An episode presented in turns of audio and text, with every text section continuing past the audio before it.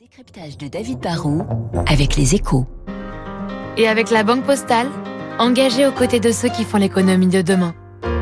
Bonjour David. Bonjour Renaud. Euh, bonne nouvelle pour Air France. hein. la compagnie aérienne vient de trouver un partenaire pour se développer euh, dans le fret aérien. Oui, alors CGM qui est le numéro 3 ou 4 mondial, ça dépend des classements, du, du transport maritime, vous savez, c'est ces armadas de navires de plus en plus gros qui transportent des, des centaines de containers, annonce en effet ce matin qu'il s'associe avec Air France KLM dans le fret aérien. Pour notre compagnie aérienne nationale, c'est une très bonne nouvelle. D'abord parce que elle va avoir un nouvel allié très riche et très puissant à ses côtés. CMA CGM, c'est 18 milliards de profits l'an dernier, impressionnant.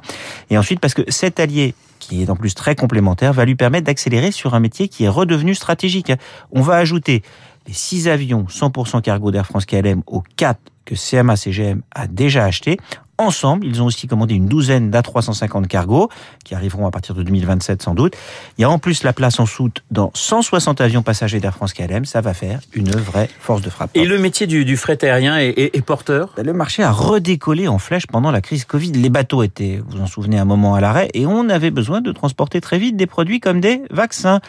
Chez Air France, c'est devenu la seule activité rentable pendant la crise. Mais au-delà de ce boom conjoncturel, on sent que la demande va être durablement forte parce que le transport aérien est finalement très adapté au, transport rapide de produits peu volumineux, mais chers, comme les iPhones, les produits avec des composants électroniques ou, ou tous les produits de luxe. Et ça, eh bien, ce sont des produits dont les ventes se portent très bien. Ça va tirer les volumes pendant des années dans le fret. Et comme l'offre est relativement limitée, les prix qui ont bondi de 150% l'an dernier vont peut-être un peu chuter, mais ils vont rester élevés. David, en quoi euh, CMA CGM peut être un bon partenaire pour France Le, groupe marseillais euh, des Saadé est en train de devenir un multi-spécialiste de la logistique. Il n'a pas de gigantesque flotte de poids lourds comme FedEx ou DHL. Il a un peu moins d'avions qu'eux, mais sinon, il offre toute la palette de services. C'est ça sa force. Il est sur mer, sur terre, dans les airs.